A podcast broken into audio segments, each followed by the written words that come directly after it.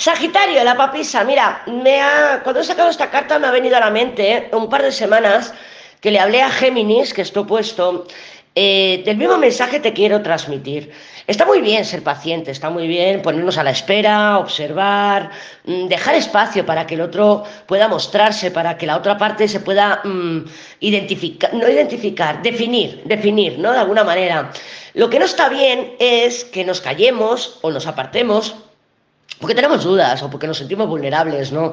O porque de alguna manera, como yo no sé lo que quiero, eh, voy a esperar a que el otro se defina y así ya, pues mira, que decida el otro por mí. Y es lo que yo veo aquí en esta, en esta, en esta combinación de cartas, ¿no? Veo que de alguna manera, si te pones en espera, te pones en pausa o pones a alguien en pausa, una situación en pausa, o dices, bueno, pues voy tirando, por ejemplo, pues mira, me queda una semana para cobrar, pues nada, pues esta semana, pues nada, estoy esperando a cobrar, por ejemplo, es un ejemplo, ¿no? Entonces, bien, vale, pues sí, estoy a la espera, estoy esperando pues a cobrar o esperando que la otra persona se defina, pero claro, esta papisa está mirando a la luna, al emperador y a los enamorados.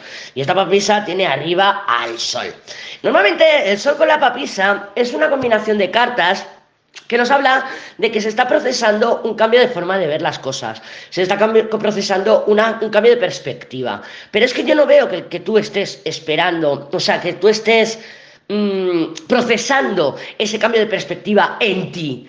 No, no, no, no. Yo lo que veo es que tú estás esperando a que la otra parte o que la otra situación o lo que sea cambie, se transforme, o que la otra parte cambie su perspectiva, o que la otra parte te venga y te diga, oye, mira, que sí, que te he echado de menos, lo que sea, lo que sea, pero no estás haciendo el trabajo interno de ti, no te estás haciendo responsable de ti. Es como que de alguna manera estás diciendo, estoy dejando a que lo otro, o la otra parte, o la situación, o lo que sea, se defina, se manifieste. Y lo estás haciendo de una forma muy egoísta. Lo estás haciendo de una forma muy egoísta porque estás eh, eh, dando por supuesto que tú estás perfecto o perfecta. O sea, yo, yo no voy a cambiar mi perspectiva. O sea, mi verdad es absoluta. Aquí veo un ego brutal en el sentido de que el que tiene que cambiar es el otro, el que se tiene que transformar en la situación, el que tiene que ceder es la otra parte.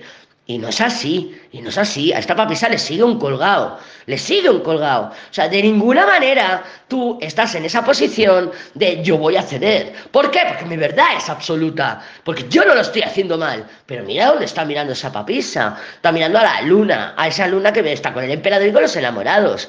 Tu verdad no es absoluta, ninguna verdad lo es. Si hay una verdad absoluta es que ninguna verdad es absoluta.